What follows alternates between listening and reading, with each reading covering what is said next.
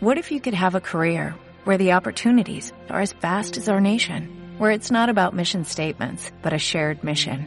At U.S. Customs and Border Protection, we go beyond to protect more than borders, from ship to shore, air to ground, cities to local communities. CBP agents and officers are keeping people safe. Join U.S. Customs and Border Protection and go beyond for something far greater than yourself. Learn more at cbp.gov/careers.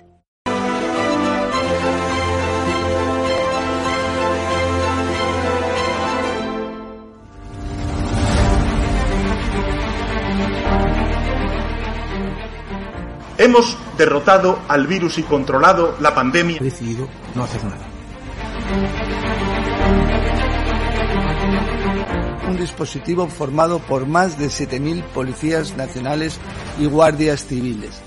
De inmediato, de inmediato. Este gobierno socialista jamás ordena a la Fiscalía porque respeta su autonomía. Es que eh, la Fiscalía de quién depende. ¿De quién depende? Sí, sí, debe del gobierno. Pues ya está. El posible impacto de, la enfermedad en la economía de nuestro país son, nos arrojan impactos poco significativos. Un país que se ha especializado en sectores de bajo valor añadido, la hostelería, el turismo.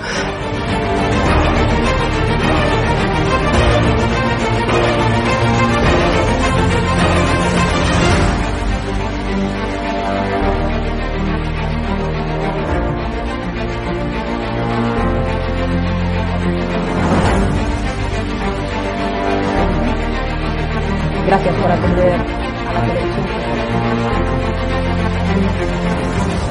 Más allá de algún caso diagnosticado. Se tratan de test fiables, homologados. Algo se ha hecho no mal, terriblemente mal. Realmente el número de personas que ha sufrido la enfermedad en nuestro país supera los 3 millones. Tengan ustedes la decencia de no gritar desde la bancada cuando un vicepresidente está en este sistema económico no se puede vivir bien.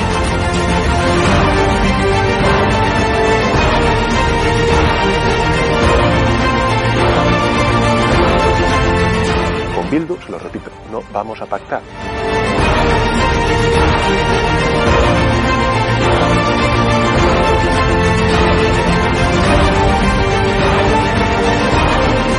¿Y usted qué le parece que después el rey llamara por teléfono a Carlos Lesmes?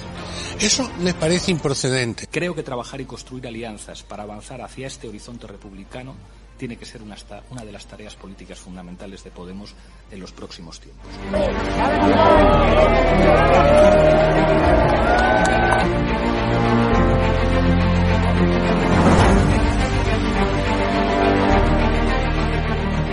Yo no he dejado de, de autoproclamarme comunista nunca. ¿Cuándo los comunistas han tenido éxito? En momentos de excepcionalidad, en momentos de crisis. Nunca volverá la derecha venezolana, más nunca volverá a gobernar el pueblo venezolano. Se lo vuelvo a decir, no volverán a formar parte del Consejo de Ministros de este país.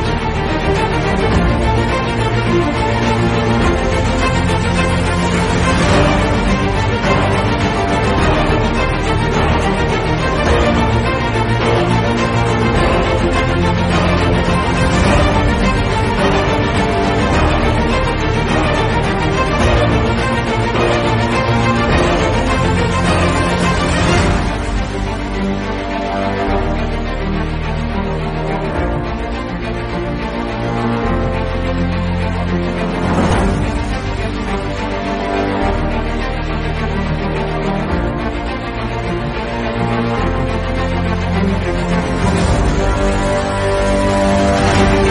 you.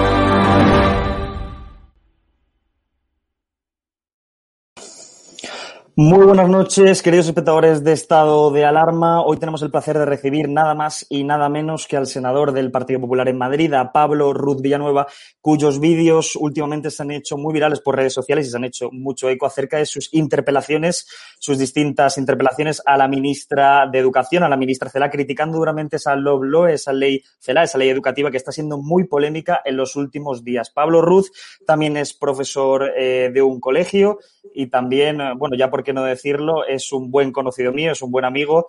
Y ahora sí que ya aprovecho para saludarte, Pablo, y para darte las gracias por aceptar la invitación del programa. ¿Qué tal? Pues muy bien, Vito, dentro de lo bien que podemos estar todos, permítame, permíteme, te iba a hablar de usted, ¿no? Prácticamente esa relación de amistad y de, de profesor-alumno que hemos tenido tantos años, pues a veces, como te veo en estas circunstancias, hace que se diluya un poco. Que hoy tenga un reconocimiento sincero para los 347 fallecidos, nada más y nada menos hoy, en el día de hoy, y además quiero especialmente acordarme de esos casi 77.000, 76.431 eh, sanitarios, personal sanitario contagiado en esta pandemia en este país que, como ya sabemos, en esta nación que es, eh, a día de hoy ofrece los peores datos en cuanto a contagios y en cuanto a muertes prácticamente del mundo. Esta, esta calamidad nos, nos tiene a todos absolutamente preocupados y yo creo que era necesario y preceptivo que hoy, también en este programa, antes de mi intervención, tuviera un recuerdo, una oración, eh, y mi reconocimiento para el trabajo de los sanitarios y, por supuesto, para todas las personas que están sufriendo el COVID, que han sufrido el COVID y, fundamentalmente, para los que han muerto por causa de, este, de esta negligente forma también de entender la acción política con respecto a la pandemia. Totalmente de acuerdo contigo, Pablo, y es más, reitero también tus declaraciones y mando un abrazo a todas esas familias de las víctimas del COVID. Eh, bueno, esta entrevista, como ya sabes, era también para, bueno, dejar en, claro esos aspectos básicos que has criticado tú tanto, eh, tan duramente desde tu escaño en el Senado acerca de la ley CELA, pero primero me gustaría centrarme un poco en hablar también sobre el tema personal que tenéis tú y la ministra, ya que el otro día, pues dijo la ministra en el, en el Senado que ya te empieza a conocer y te, te llama profeta del caos. La ministra que decía a los padres que tenían que ir en bicicleta a llevar a sus, a sus hijos al, colegio. Eh, ¿Qué opinas? ¿Qué valoración haces de este juicio? E-, es complicado hacer valoraciones, eh, adjetivar a las personas y creo que la opinión pública está saturada de adjetivos, ¿no? Sobre todo cuando los adjetivos son pronunciados o, vienen de parte o por parte de los políticos. Pero es verdad que esta señora a día de hoy se ha convertido en la peor ministra de Educación de la historia de España. Se lo dije en una comparecencia el pasado mes de julio, desde prácticamente eh, Pascual Moyano 1857 hasta la actualidad.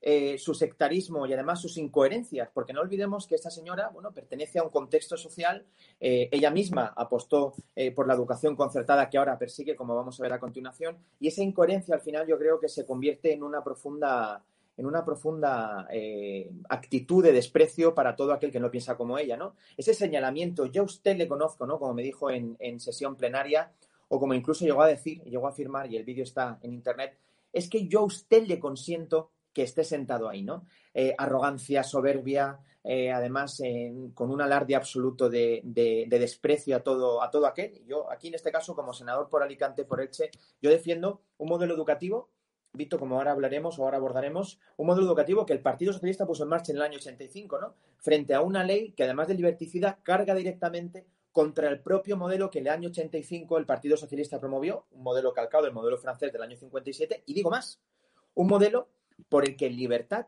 los propios eh, socialistas, a lo largo de los últimos 30 años de éxitos del modelo concertado, no solamente vamos a hablar de la concertada, ¿no? Nosotros queremos un modelo dual. Bueno, pues por este modelo han apostado, ¿no? Incluida la señora Cela. Lleva a sus hijas a un colegio concertado. En fin, eh, eh, esto al final, esta incoherencia permanente, Vito, eh, te hace, como es algo lo que se incurre, ¿no? Te hace caer en esa soberbia y en ese desprecio y, la actitud de la ministra da buena cuenta de ello, ¿no? Pero bueno, yo creo que los espectadores, que serán muchos que esta tarde están viéndonos aquí, no quiere que entremos en descalificativos, sino que al final sus conclusiones, sus propias conclusiones después de escucharnos, le induzcan al espectador a poner sus propios calificativos a la gestión de esa señora, que desde mi punto es un verdadero fracaso. Lo recordabas antes eh, tú mismo, Pablo, y es que se ha hecho, o sea, ha tenido bastante eco mediático un vídeo tuyo en el que la ministra eh, te dijo que, bueno, tú eres senador también porque te han votado eh, el pueblo alicantino, te han votado gran parte del pueblo de Elche, y la ministra decía que tú estabas en el, en el Senado porque ella te lo permitía. ¿Cómo valoras tú o qué te parece que una ministra del gobierno de España pues tenga ese, ese deje o ese, ese tufo tan, tan totalitario al dirigirse a ti de esas maneras? E, esa falta de respeto institucional, ¿no? Esa señora tendría que saber que el Senado, los senadores que componemos la Cámara, eh, somos elegidos además de forma directa y además tuve la suerte en las elecciones de noviembre de ser el senador más votado de la provincia de Alicante junto con mi compañera de la Pedrosa. La verdad que el Partido Popular de la provincia de Alicante con Carlos Mazón a la cabeza está haciendo una labor increíble. Fue él, en definitiva, ahora también como presidente, en su momento como presidente de la Diputación, quien, eh, bueno, apostó por, por un servidor y, y creo que esa labor se ve representada en todo esto que comentas desde el Senado. Y bien es cierto, Vito, como bien has dicho, que la actitud de desprecio y de soberbia, todo vino porque, bueno, todos sabemos que el día 9 de octubre, después del famoso Consejo de Ministros, donde se decreta el confinamiento de Madrid como reacción a una sentencia del Tribunal Superior de Justicia, como bien sabes, eh, pillaron a la ministra eh, marchándose eh, in extremis a Bilbao. Y luego el ministerio tuvo que decir que esa huida se había producido por una indisposición estomacal, como si en Madrid no hubiera médicos que puedan tratar una indisposición estomacal, ¿no? Y yo en mi intervención terminé diciéndole que en breve, a las siete y media, esto eh, se produjo en torno a las cinco de la tarde, salió un vuelo. Bueno, pues que tomara un avión y que no volviera más, porque su bagaje hasta ahora, su gestión ha sido un verdadero fracaso, ¿no? Claro, eh, cuando le dije que se marchara y además hice referencia a esa dolencia estomacal que parece ser que, en fin, le forzó a marcharse a Bilbao, ella muy irosa dijo que ella iba a su casa que era Bilbao cuando ella quería, por no decir cuando me da la gana, pero le voy a decir más, señor Ruth, yo le conozco bien, ¿no? En ese tono señalativo, ¿no? Como señalándome. Eh, esta señora, desde luego, no está capacitada para ser ministra. Eh, eh, lo que está haciendo al frente del ministerio es un verdadero despropósito. La ley CELA, además enmendada, luego hablaremos, ¿no? Más de mil enmiendas muchas de ellas del propio PSOE y de Podemos junto con RC, es un verdadero despropósito y su gestión al final va a ser, desde luego, la peor gestión de la historia del Ministerio Nacional, que es un Ministerio Nacional de Educación, desde 1956 con Pascual Moyano, en pleno, en pleno bienio progresista con Isabel II. Tú catalogas, Pablo, a la ley, a esta a la ley CELA, como la peor ley educativa de la historia por las distintas intervenciones que te hemos escuchado y que han escuchado mm. también seguramente todos nuestros espectadores desde el Senado. Una pregunta que se está haciendo muchísimo la gente, sobre todo también nuestros internautas que hoy están aquí conectados, expectantes de esta entrevista, es cómo valora en general Pablo Ruz, eh, senador del Partido Popular, la ley CELA o qué aspectos son los que en definitiva le parecen más aberrantes, los aspectos que son insostenibles. ¿Cómo lo valoras tú, la ley CELA en general? En primer lugar, la ley CELA es una ley diverticida. Esto no es un eslogan, es una realidad, en tanto que se carga de plano el artículo 27 de la Constitución, eh, que habla de la libertad de los padres para elegir el modelo educativo de sus hijos. Ya sabemos aquello de los hijos no son de los padres, ¿no? que llegó a afirmar esa señora en un, en un Congreso Nacional de Escuelas Concertadas en noviembre. Eh, se carga el propio concepto de patria potestas, habla del derecho a la educación pública que no existe el derecho a la educación pública, existe el derecho a la educación reconocido como tal por todos los tratados internacionales prácticamente después de la Segunda Guerra Mundial, aunque en el siglo XIX se puso en marcha eh, la educación pública, el Ministerio Nacional de Instrucción como una necesidad por parte del Estado, ¿no? Fundamentalmente para para, mm, para, luchar contra la desigualdad, que esto es muy importante. Es una ley liberticida, es una ley que saca el concepto de patria potestad, es una ley que, que carga directamente contra la concertada, Vito, en tanto que elimina eh, eh, el concepto de demanda social, es decir, la educación concertada forma parte del sistema dual. El sistema dual nacional educativo español se fundamenta en dos sistemas. ¿eh? El sistema público, integralmente público, y la gestión eh, de centros con eh, iniciativa social, gestionados y financiados por, por la propia administración pública. La explicación es muy sencilla. ¿Qué es lo que mueve al Partido Socialista en 1985 a poner en marcha el modelo concertado? Pues el propio concepto de igualdad es que todo lo público no tiene por qué ser ejercido por la administración pública. No sé si me explico. Un sindicato hace una labor pública, pero es una entidad privada y recibe financiación pública. Claro. Un partido político sirve a la sociedad en el ámbito público, un partido político, pero recibe financiación privada. Luego, un centro concertado sirve en el ámbito público, forma parte del modelo dual, y tiene que recibir también financiación, financiación pública. Es decir, se tiene que financiar. Ese es un modelo, a diferencia de lo que dicen, y esto es una falacia, Vito, a diferencia de lo que dice parte de la izquierda mediática, ¿no? Eh, es que la educación concertada es eh, única. No, no, no es única en España. Salvo dos países del contexto de la Unión Europea, la educación concertada es una realidad. En algunos países se financian por módulos, en otros países se financian los centros a través de eh, los propios ayuntamientos, en otros países los ayuntamientos construyen los centros y permiten que una entidad libre concurrencia sea concesionaria y promueva pues eso, un centro de iniciativa social. Pero el modelo de concierto educativo es un modelo que consagra la igualdad y la equidad. Y esto es muy importante. Y además, Vito, permítame que lo repita, permíteme que lo repita, te hablo de usted. Es un modelo puesto en marcha en 1985 por el Partido Socialista y no es un modelo subsidiario. Te dice, no, no, es que la educación pública, pero la educación concertada tiene que servir para suplir las carencias de la pública. Eso es una falacia, eso es mentira. La educación concertada articula el sistema educativo, educativo público español. Repito, no todo lo público tiene que ser promovido, ejercido o, en fin, eh, protagonizado por lo público. Eso es totalitarismo marxista. Lo que dice Pablo concretamente, esta ley CELA tan cuestionada en los últimos días por muchísima gente, por muchísimos padres que quieren tener la libertad de poder elegir el centro educativo de sus hijos, es que la ley CELA elimina la demanda social. Y yo lo que quiero preguntarte es cómo afecta esto o cómo afecta a la, a la escuela concertada esta, esta medida de que elimine la demanda social. ¿Qué significa exactamente? Bueno, ellos, eh, para empezar, no creen en el modelo dual, eh, eh, no creen en el modelo complementario, en definitiva, concertada y pública ambos modelos financiados con dinero público. Ah, y, esto lo plasman en la ley a través de esa eliminación en el artículo 109 de la demanda social. ¿Qué es la demanda social? Bueno, pues que un centro, mientras tenga demanda, eh, tiene que tener financiación pública. Porque, repito, no solamente lo público tiene que ser protagonizado por lo público, ¿no? Eso es marxismo puro y duro. Si tú eliminas la posibilidad de que unos padres, lo mismo que la zonificación, ¿no? Al final, ellos van a que sea eh, un, funcionario que te diga, en función de dónde vives, dónde tienes que escolarizar a tus hijos. Oiga, es que esto vulnera el artículo 27 de la Constitución. Es que hay jurisprudencia desde el año 81 prácticamente, y sobre todo jurisprudencia emanada del propio Tribunal Constitucional, que consagra absolutamente la libertad de los padres, que consagra. Sí, que, fundamenta, que consagra, que blinda la posibilidad de que los padres elijan el modelo educativo de sus hijos. Artículo 27 en todos sus, desarrollos, punto 1, 2, 3, 4 y 5.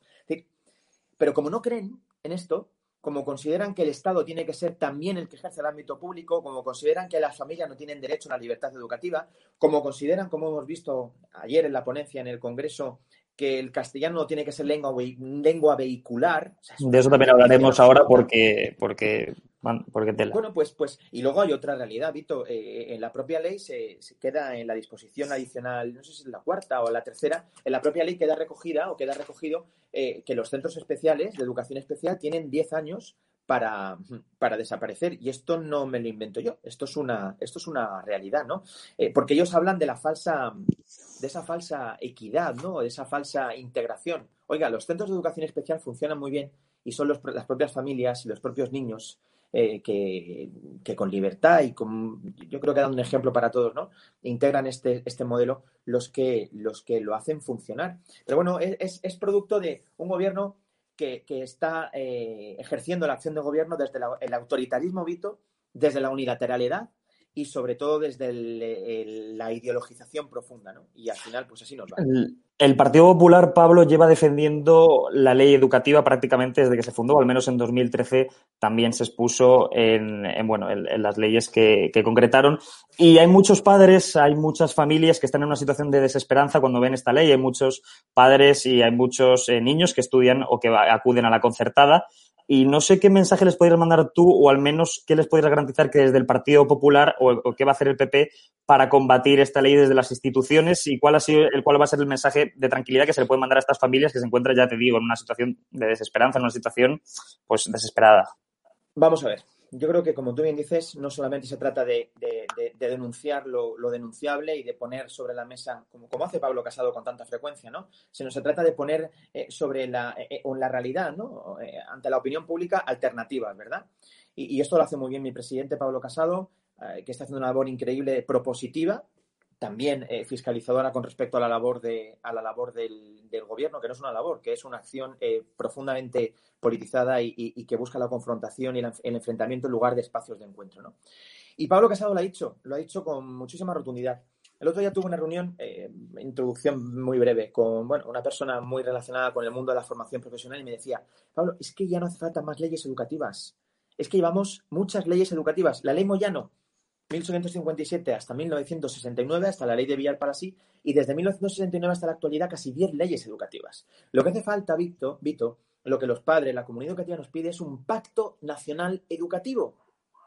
Un pacto nacional educativo que siente las bases, que blinde, que establezca los consensos básicos en torno al propio sistema educativo que se fundamenta a su vez en el sistema dual a su vez basado en el propio artículo 27 de la Constitución. Nosotros creemos que es esencial ese pacto nacional educativo, creemos que es esencial consagrar la libertad de los padres, creemos que es esencial consagrar el, español, el castellano español, como lengua vehicular en todas las regiones, en todas las comunidades autónomas de España. Oiga, estamos hablando de la segunda lengua materna del mundo. El español es una lengua universal. Y en algunas regiones de España resulta que usa una lengua universal y se está convirtiendo en una lengua residual, algo que no tiene, no tiene precedente, ¿no? Eh, por supuesto, nosotros creemos que es necesaria la, consagración o la estipulación de un 65% al menos de materias a nivel nacional. Es importante decir, Vito, el Ministerio de Educación es un Ministerio Nacional de Educación. La competencia en materia educativa no es una competencia autonómica. Ahora me explicaré. Es una competencia nacional transferida en la gestión a las comunidades autónomas. ¿Por qué es nacional, como casi todas las competencias? Porque emanan de la propia soberanía de los españoles. Es que algunos tienen un cacao brutal en cuanto a lo que es la, la propia soberanía nacional. Y son las comunidades autónomas quienes, quienes tienen que gestionar esta competencia. Te pongo un ejemplo, Vito. En comisión, por cierto, hace tres semanas llevamos una iniciativa que también defendemos ¿Sí? como partido y Pablo Casado lo viene, lo viene asumiendo y defendiendo con mucha intensidad, que es la creación de una, tú hiciste selectividad, hiciste PAU, una PAU nacional. No tiene ningún sentido, y ahora te diré, que el distrito universitario español sea único y que en cambio haya 17 pruebas de acceso a universidades distintas, con fechas distintas, con materias distintas, con currícula distintas, etcétera. Promovíamos y proponemos y, queremos que se ponga en marcha una prueba nacional única eh, para acceder a la universidad. Bueno, pues el Partido Socialista en comisión votó que no, porque decía que no a la implantación, sino a una comisión de estudio. Oiga, Tú has sido estudiante de la asignatura que yo preparo en el colegio, ¿no? sé Historia de España, mi amigo Manuel, alcalde de Callosa. En esa asignatura, en segundo de bachillerato, recordarás, se aborda en la Comunidad Valenciana, universidades de la Comunidad Valenciana, modelo selectividad eh, Comunidad Valenciana, siglo XIX y siglo XX, que al final optas más o menos por un siglo, ¿no? Pero es que en Murcia eh, eh, la asignatura abarca desde la prehistoria hasta el siglo XX, hasta la transición. Pasando es un disparate, Pablo, es un es disparate, disparate. acuerdo. Eso es un disparate. Y eso no puede. Ante esto hay que hacer algo. Por eso creemos que este pacto educativo, al que tenemos que llegar Partido Socialista y Partido Popular, como los dos grandes partidos que al final hemos construido la democracia, ¿no? Y también el resto de partidos, por supuesto, es esencial. No más leyes, sino más pactos, ¿no? Y sobre todo dejar la realidad educativa de España al margen de, los, de las diatribas partidistas. Porque es que si no, sin educación, que es la base de la sociedad, no podemos construir el futuro de esperanza para todos. Efectivamente, Pablo, por la misma línea que estabas comentando ahora mismo, el otro día tú le reprochabas a la ministra Cela que estaba ignorando a la comunidad educativa o que al menos la comunidad educativa no aprobaba su ley. Yo, eh, al fin y al cabo, estas declaraciones pues, son bastante graves de ser ciertas y yo te quiero preguntar si realmente es así, CELA o la ministra de Educación está ignorando a la comunidad educativa. ¿La comunidad educativa rechaza su ley?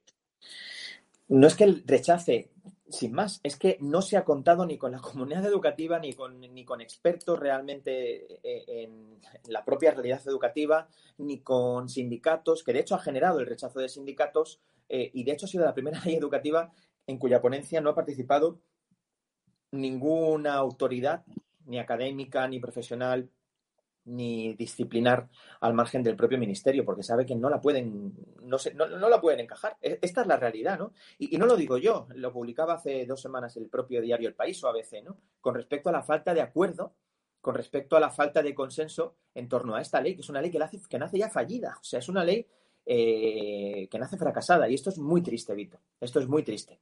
Tenemos una ley que es la, la LONCE, bueno, tiene muchos fin, aspectos mejorables que a su vez tiene una ley anterior, de la, de la LONCE, de la LOCE. O sea, no puede ser tener tantas leyes desde el año 69, luego la LOCSE del año 90 hasta la actualidad, aunque la LOCSE era una ley orgánica y estas son...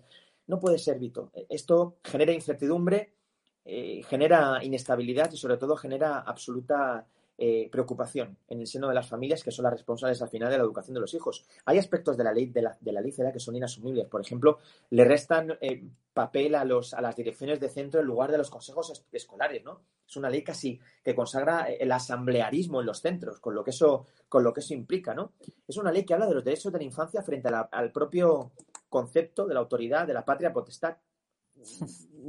Es una ley que, como te he dicho antes, eh, eh, impone, oiga, el Estado no tiene que imponer ninguna ideas, ni ninguna visión del ser humano. El Estado tiene que velar para que todas las personas se formen, se instruyan y al final alcancen una adecuada, lógicamente, capacidad, ¿no?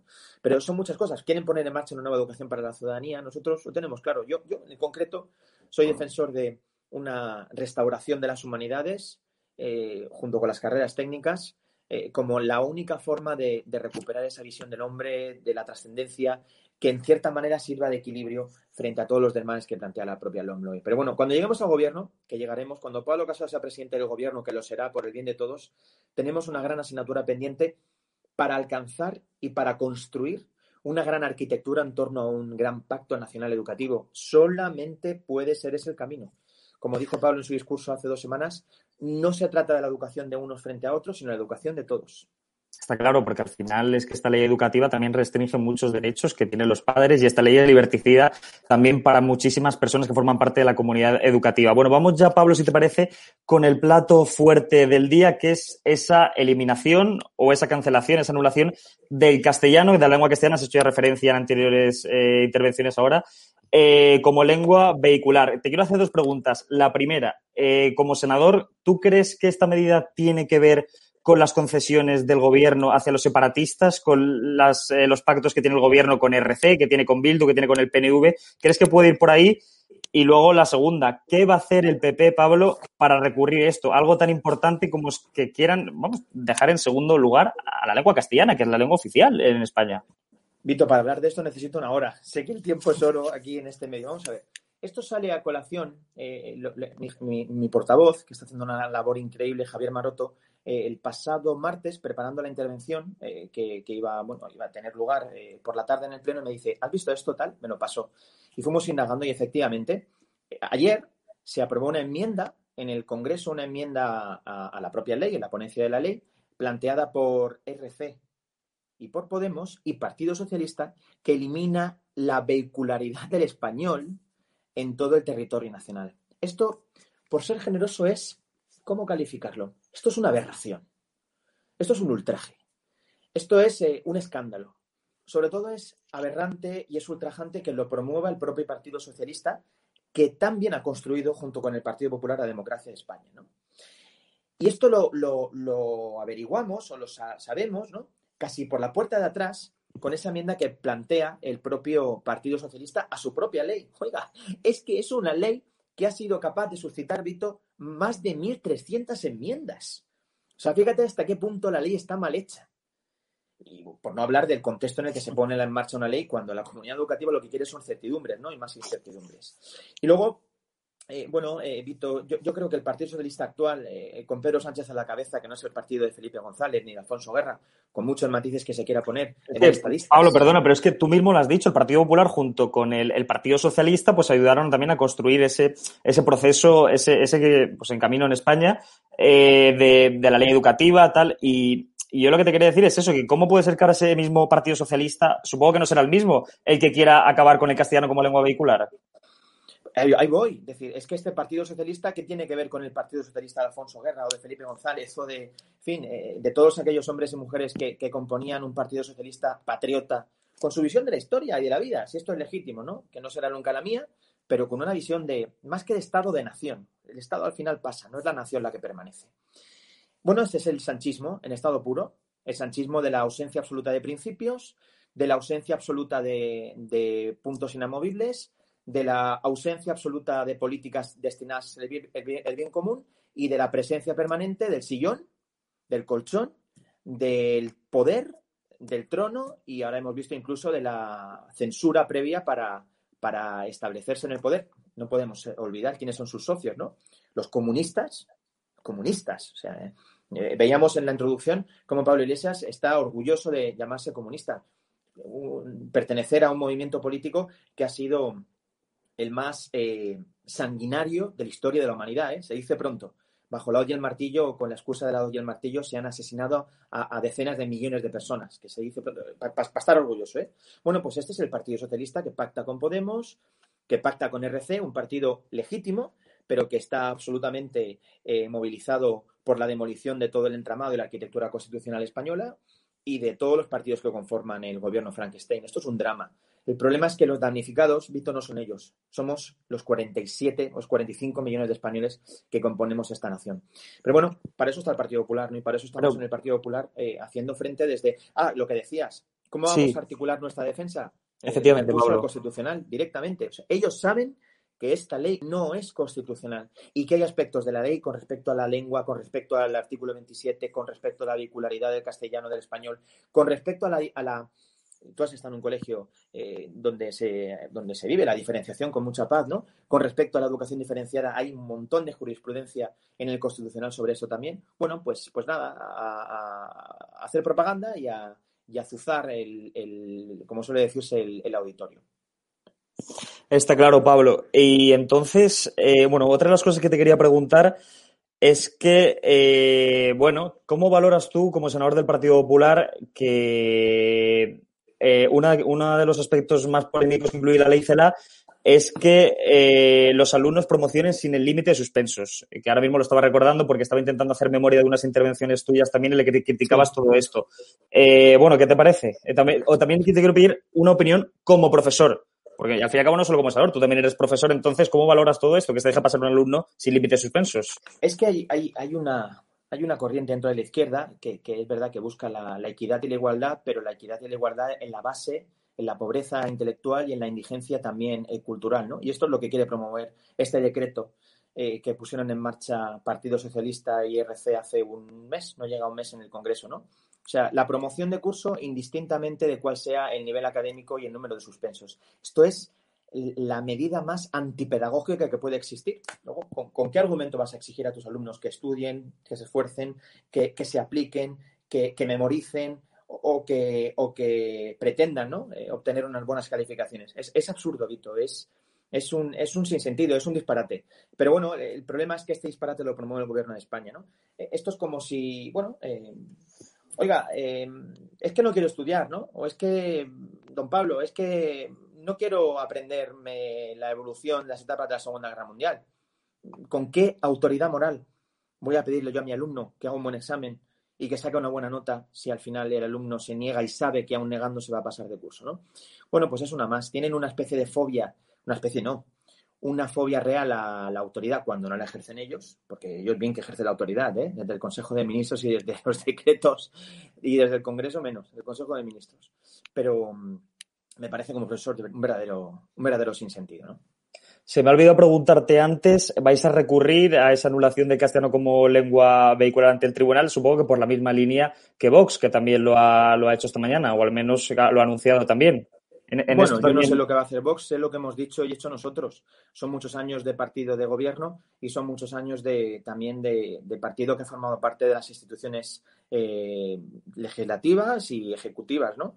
Y lo vamos a hacer sin ningún rubor, como hemos hecho tantas otras cosas. Y de hecho ya lo hemos eh, prácticamente preparado para recurrir ante el Tribunal Constitucional algo que es flagrantemente anticonstitucional que es la única, el único amparo que nos queda, ¿no? La propia Constitución, que es la ley de leyes y la Carta Magna de la que no que emanan, porque los, nuestros derechos y, deberes emanan de la propia nación, sino que consagra nuestros derechos y deberes, que los plasma, ¿no?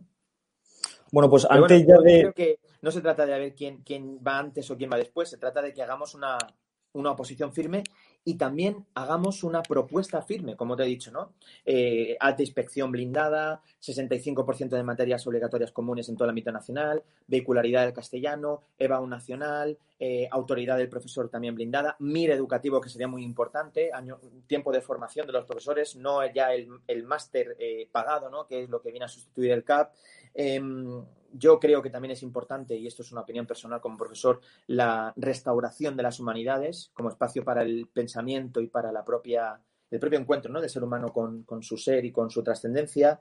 En fin, eh, la educación eh, de 0 a 3 años gratuita o bien a través de centros o bien a través de la financiación cheque bebé y, por supuesto, la educación especial consagrada y blindada, además de, además de, la educación, formación profesional dual, que creo que es un modelo que está funcionando muy bien y que tenemos también que, potenciar y que, y que desarrollar y que creérnoslo, ¿no?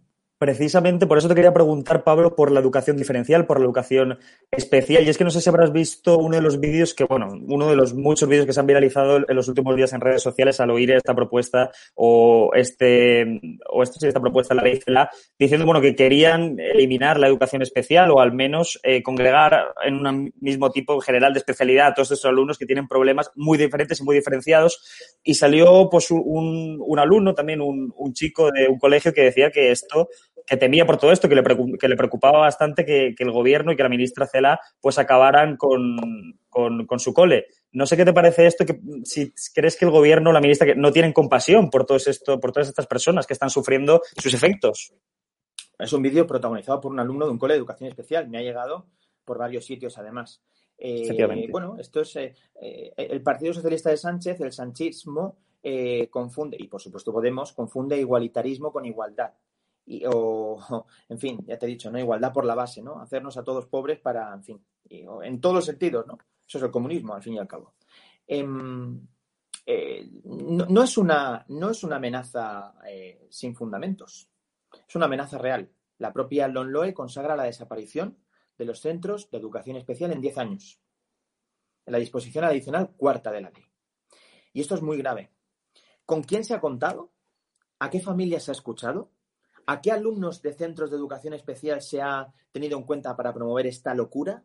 Ya te digo a ti que a muy pocos, o algunos ámbitos muy ideologizados, ¿no? De estos, de estos, de estas realidades, ¿no? Tampoco lo de colectivos, se trata de personas. Eh, esto es muy preocupante. Por eso, cuando llegamos al gobierno, cuando Pablo Casado sea presidente del gobierno, tendremos que poner en marcha, no una ley, ¿eh? una paralizar esta, este despropósito y encontrar espacios para el encuentro, nunca mejor dicho, por la cuenta que nos trae a todos. Yo, desde luego, con respecto a la educación especial, por circunstancias familiares, ya aquí en Elche sabes que también es una realidad, eh, a través fundamentalmente de entidades privadas, ¿no? eh, quienes, que son quienes realizan la labor de atención a las personas con, con discapacidad o con, eh, diversidad funcional, creo que no hay debate y creo que no hay que dar ni un solo paso atrás. La educación especial es sagrada. Y me da igual que sea CELA, que sea Sánchez, que sea el señor Iglesias o sea quien sea el que la pone en cuestión. Porque no se cuenta con los afectados ni con los propios alumnos de educación Claro. especial. Pues en este punto de la entrevista, Pablo, quiero aprovechar también para recordarle a todos nuestros espectadores que están ahora mismo en directo que pueden efectuar sus preguntas, que pueden emitir algunas preguntas, todas las que queráis hacerle a Pablo y las pondremos por aquí en pantalla también para que las puedas responder. Y ahora sí ya, eh, de las últimas preguntas que ya te quiero hacer por ir finalizando, es preguntarte, cambiando un poco de tema, por ese estado de alarma. Vamos a ver, hay mucho revuelto porque hay mucho revuelo porque dice el gobierno ahora eh, que efectivamente aboga por un estado de alarma para, bueno, para reducir los efectos de la epidemia, de la pandemia. No sé tú eh, cómo lo ves, cómo lo ves desde el Partido Popular. ¿Crees que va a ser beneficioso este estado de alarma para la economía en España? Bueno, eso seguro que no, pero para que se reduzcan los contagios, ¿cómo lo veis? Yo, yo hago mías. Eh, la diferencia entre el Partido Popular y otros partidos, como el Partido Socialista o Podemos, es que los hombres y mujeres que lo integramos tenemos nuestras propias visiones o visión de la vida y encontramos en nuestro partido un lugar adecuado, por eso la pluralidad del PP y la, la amplitud ¿no? del espectro del PP, un lugar adecuado para defenderlas. ¿no? Eh, yo hoy estoy con mi presidente con respecto a lo que dices y, por supuesto, hoy ha aparecido, eh, creo que ha habido una, un encuentro con hosteleros del alcalde de Madrid que está haciendo una labor impecable y, por supuesto, Isabel Díaz Ayuso que está haciendo una labor titánica al frente de la, de la región. ¿no? Eh, si me hablas de estado de alarma como excusa para suspender nuestras libertades, nos enfrentamos a una actitud profundamente liberticida en la línea del Partido Socialista. Si entendemos el estado de alarma como una especie de estado de excepción encubierto para justificar los desmanes del gobierno y tantas otras cosas que hemos estado viendo, me parece otra aberración. Creo que se ha puesto el, el, punto en, el, en, la diana ¿no? de la hostelería cuando precisamente, ¿qué pasa? Que a las 10 de la noche el virus es más letal que a las 7 de la tarde. Es que no entiendo yo exactamente esto, ¿no? Eh, y además, ¿por qué los hosteleros tienen que ser a veces los más damnificados, ¿no? En fin, yo entiendo que habrá argumentos para todo, pero, pero hago mías las palabras de, de, la presidenta Ayuso y del alcalde Almeida, ¿no? La hostelería eh, está cumpliendo estrictamente los protocolos, está cumpliendo a rajatabla eh, a rajatabla con todas las medidas COVID. Desde luego, si te infectas de COVID no va a ser en la hostelería. Te pongo un ejemplo, Vito. Eh, el, en, esa semana tomé el AVE para ir a Madrid, a la sesión del martes del Senado. lo digo por lo de la hostelería y otros ámbitos públicos, ¿no? Que no cumplen y en cambio los privados les obligan a. Eh, nos obligaba el revisor en la estación del AVE de Alicante a cumplir la distancia de seguridad en la cola. Para que te hagas una idea, tú que vas a Madrid de Alicante.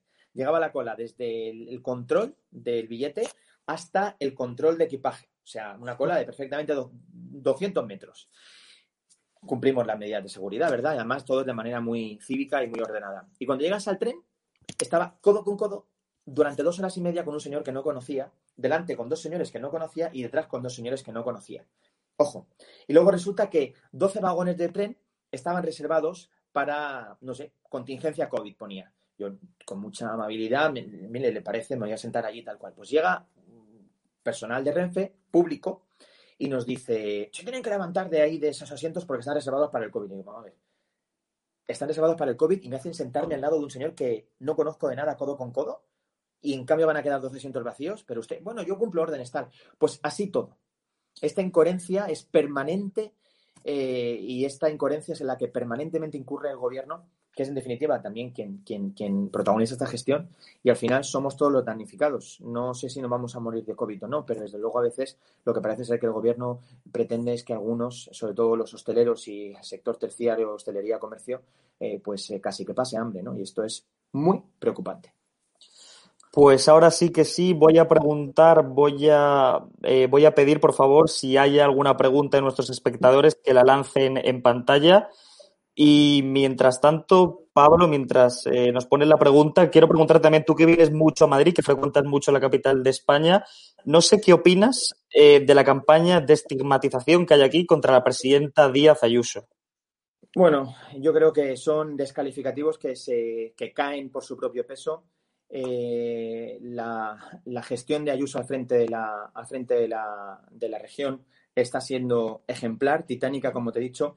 Lo que ha conseguido con respecto al hospital que está poniendo en marcha es, yo creo que es evidente, ¿no? Eh, es una evidencia de cómo entiende la propia acción del gobierno. Y junto con el alcalde José Luis, junto con el alcalde Almeida, yo creo que forman un tándem perfecto. Madrid es como dice ese adagio, que no es un adagio, esa parte es el rompeolas de todas las Españas, ¿no? Y Madrid es la ciudad de todos, los 45 millones de españoles, y está siendo, desde luego, modélica en, muchos, en muchas cosas. Tampoco tiene mucho sentido que en Madrid se obligue a cerrar la hostelería y en cambio en el aeropuerto el gobierno sea incapaz de establecer controles eficaces, ¿no? Pero bueno, a pesar de eso y a pesar de esa obsesión por parte de la izquierda eh, patria, con, con, Madrid, creo que los resultados están ahí y hoy hemos sabido que están muy por debajo. Ha sido casi un milagro, ¿no? En apenas dos semanas, por esa disciplina de los madrileños y por esa acción valiente de, Díaz Ayuso y de, y, de, y de, Martínez Almeida, de bajar los contagios de una manera tan, tan brutal. Pues si te parece, Pablo, vamos ya con esta pregunta a uno de nuestros internautas, que ya sabes que tenemos hoy el tiempo limitado. Te dice Alejandro García Raduán, Pablo, ¿crees que España acabará sumida en un nuevo estado de alarma con confinamiento domiciliario? Un saludo, Alejandro. Eh, un compañero aquí de Arenales, una zona de Elche preciosa, muy cerquita de, bueno, sí, una de nuestras playas, de nuestros 11 kilómetros de playas de la ciudad de Elche. Em, yo no lo sé, no, no, puedo aventurarme a, saber qué va a hacer este gobierno, pero sí sé que nos enfrentamos ante un Consejo de Ministros permanentemente eh, instalado en, la, en los mensajes contradictorios, ¿no? en la contradicción. Eh, hace una semana decía el señorilla que, en fin, Decía el señorilla que no, el confinamiento era absolutamente improbable. La señora Calvo dijo que probablemente sí, pero no, que había que ver. Ahora el gobierno dice que lo estudia, lo quiere evitar. Es que no te puedes fiar de ellos. Es que no nos podemos fiar de, los que componen actualmente el gobierno de la nación. Y es que esto no ha ocurrido nunca, jamás. Oiga, cuando todos saben, cuando, cuando se, produjo, se produjo la crisis del ébola, vamos a Teresa Rodríguez, ¿verdad? Un caso, un solo caso y recuerdo que, en fin, la izquierda se echó a la calle. Por, sí, a la sede de, a la sede de Génova. Sí. Calibur, efectivamente, tal. Un caso. Y, pusieron el grito en el cielo porque el gobierno estimó que unos misioneros tenían que venir a morir a su patria, ¿no? Que es lo que, es lo que pedían, ¿verdad? Eh, y el gobierno lo hizo muy bien.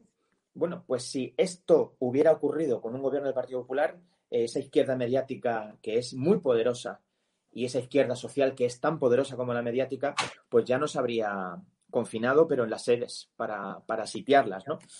No sé, no, no, estoy en la cabeza de esta gente, pero desde luego nada bueno puede salir de, estos señores que componen el Consejo de Ministros y de sus asesores. es que estoy en un medio público y no puedo decir todo lo que pienso, pero bueno, aquí somos un medio libre, Pablo, te puedes expresar como quieras. Pero bueno, sí que es verdad que ahora ya creo que vamos a tener que dar por finalizada esta entrevista porque sí que nos hemos tenido un pelín de tiempo y vamos muy justo. La programación hoy está apretadísima. Lo que sí que quiero decirte es que te agradezco de verdad de corazón que hayas aceptado hoy esta petición, esta entrevista, estado alarma, que hayas venido aquí, que hayas expuesto tus opiniones, que hayas podido hablar con nosotros. Te lo agradezco de verdad, Pablo. Y, y bueno, te deseo lo mejor en Elche, que vaya todo muy bien y ahora sí, bueno, dime que vamos despidiendo. Algo importante, no son mis opiniones, es lo que defiende el PP y siempre ha defendido, tanto a nivel nacional con Pablo Casado como con Carlos Mazón en nuestra provincia, que está haciendo un trabajo brutal como presidente del partido y como presidente de la Diputación, también convirtiéndonos en mascarón de proa, ¿no? En dique de contención frente a los intentos liberticidas y, sectarios ¿no? del gobierno de la, de la Generalitat. Al fin y al cabo, yo solamente pongo voz a un proyecto de hombres y mujeres, de miles de hombres y, de hombres y mujeres que hay detrás, ¿no? Presididos por un hombre que, yo creo que merece ser presidente del gobierno, que es Pablo Casado, porque eh, su visión y su propia, su amor por España le, avalan para, para, en un futuro próximo, espero, desempeñar una de las más altas magistraturas de la nación.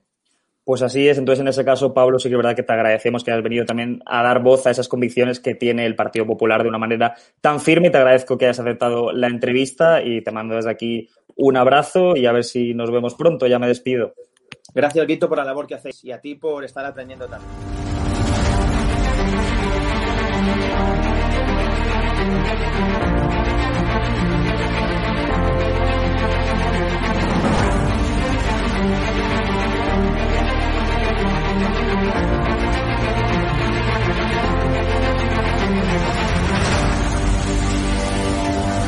873 consultas eh, que han venido a, través del canal de estado de alarma y de ellas pues ha habido un porcentaje muy muy alto que, son clientes nuestros ya.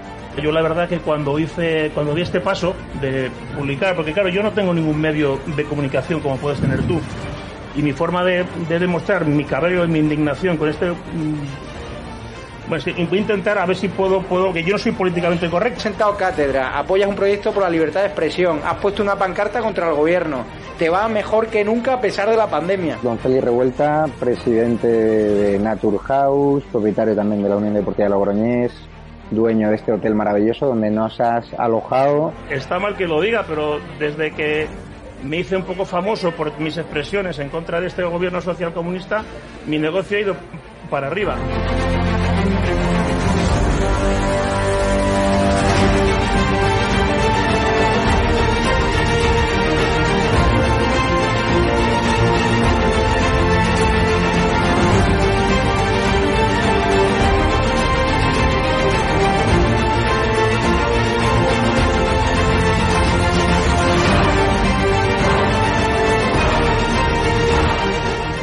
Necesitamos empresarios valientes como tú que quieran dar a conocer sus productos y que quieran, a su vez, defender la libertad con un proyecto como estado de alarma, el mejor lugar para anunciar tus productos o servicios. No hemos tenido ningún problema desde que estamos en estado de alarma ni por estado de alarma y ha sido totalmente beneficioso. Te lo agradezco de corazón porque hacen falta más empresarios como usted que apuesten por proyectos socialistas, por la libertad de expresión y por alojar por la libertad a personas con independencia de su ideología. Es que aquí puede venir quien quiera. Apóyanos porque merecerá la pena y juntos llegaremos muy lejos.